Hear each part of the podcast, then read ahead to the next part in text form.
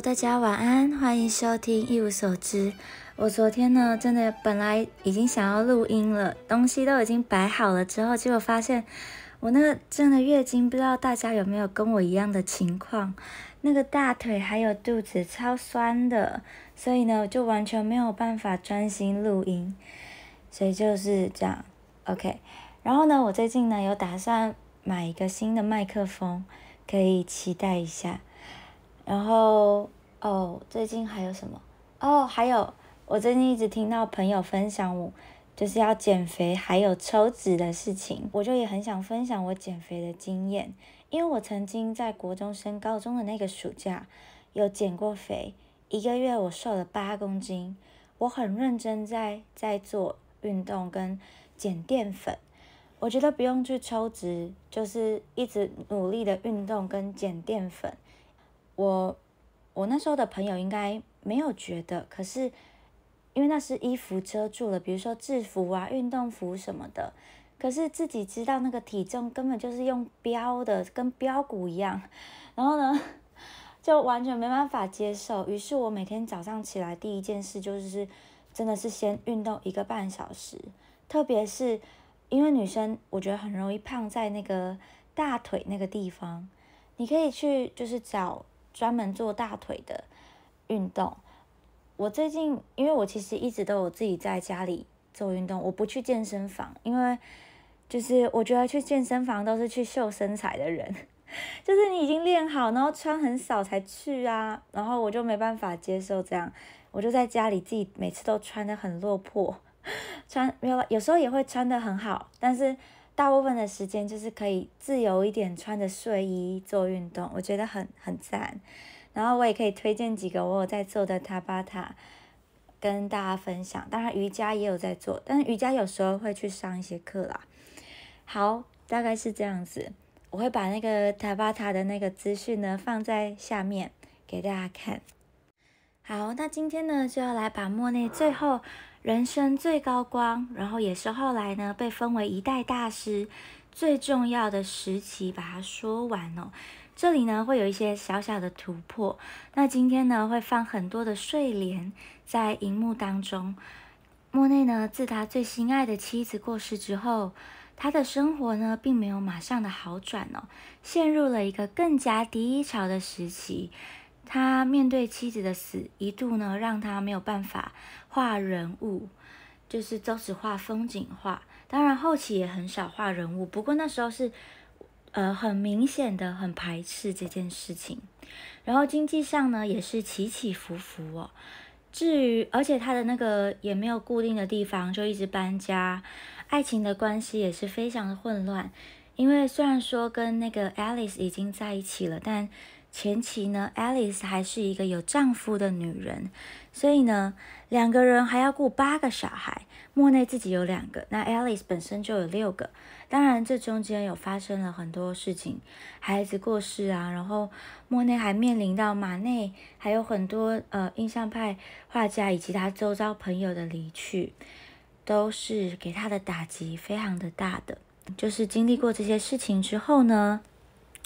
终于来到莫内人生哦最重要，而且也是最后的一段时间了。经历过几次的这个展览之后，印象派呢逐渐被大家所接受哦。呃，大家越来越喜欢这样子的一个风格跟定调。那莫内的经济呢也终于宽裕了起来。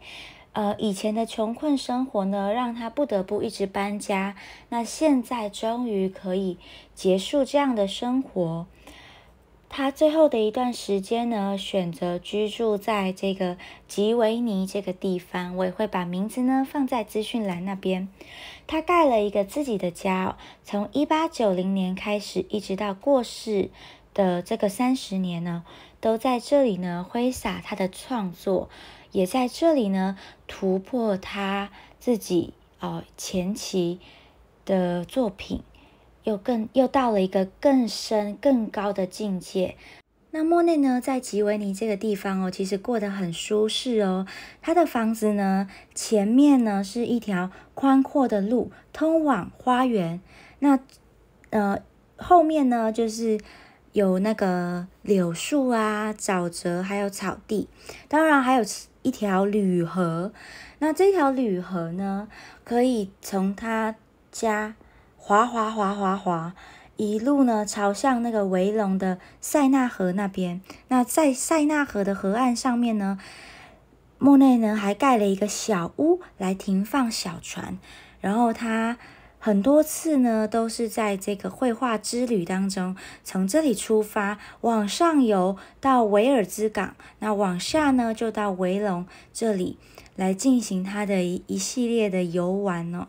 所以过的是真的非常的呃恣意，而且也非常的舒服。所以他其实就是把他的家呢用的非常的就是配备很齐全。跟我们现在在架那个摄影棚一样，他已经就是 都盖好了，他也不用去取景，他就在家里附近这样子游走来游走去就可以呢。哎，是他的小小天地，好，非常的赞，我真的哦，我老年可以这样盖有多好。那晚年呢，我们都知道莫内呢其实是患有白内障的，这是他最爱的光送给他的一份大礼。在追求，我真的觉得追求真理的路上是需要付出代价的。那他也真的晚年的时候，白内障对于一个画家来说打击是非常大的。不过呢，为什么我觉得这还是算是一份礼物呢？因为呢，嗯，早年的莫内眼睛还看得到，所以呢，他用视觉来捕捉光。那晚年呢？虽然得了白内障，但莫内并没有因为这样子哦而放弃作画，他反而打开他内心的那个心眼，他用他的回忆，然后用心去作画，所以晚年他的作品呢，更加的有一种生命力。晚年的他呢？更更是贯彻，或者说更接近他心中对于印象派的想象。因为呢，白内障并没有使他想要在画布上遮掩这个事实哦，反而呢，还是如实的呈现他所见到的世界。所以呢，就如同莫内自己所说的，他说啊，我只不过是在平面上覆盖颜料而已。所以我觉得。在这个时期的莫内反而更真实的面对他自己，特别是莫内钟情于这个池塘的睡莲哦，每天呢都非常的仔细观察自己受浮世绘影响而盖的那个日本桥下那一片睡莲池当中的色彩变化。那以他自己的视角呢，充分的解析后，将这个景致放到画布上来。那这幅蓝睡莲当中没有地平线与水平线了，与传统的风景构图就有很大的差别了。好，那所以呢，这也带动了这个一九五零年代受到美国这个抽象画表现主义画家的青睐哦，当然也就带动后面新艺术的步调了。所以莫内呢，不仅仅是在印象派的这个期间。让人呢，让这个艺术史有下一步的推进，他自己的晚年作品也开启了下一个世代对于艺术的想象。好，我终于呢把莫内告一个段落了，做了五集。呃，因为现在呢，虽然说内容当中还是有很多我自己觉得很有趣的地方没有讲到，不过也已经讲了很多了。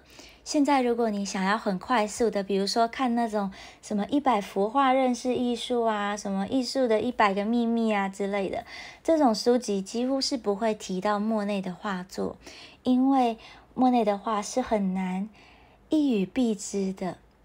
他的画呢，之所以很伟大，就是因为啊，他和其他印象派单纯分享中产阶级生活的这个主题并不相同。他的画作呢，更是与他的生命完全的息息相关，完全的绑在一起。所以他画的呢，不仅仅是都更后的巴黎，更是画出他自己一生的这个历练。那如果有机会的话，很欢迎大家到巴黎的美术馆，还有或者是等到。他们来到台湾巡回的时候，也一定要去看，真的会有很多的感动。如果喜欢本期的内容，不要忘记帮我按赞订阅。那就到这边喽，晚安。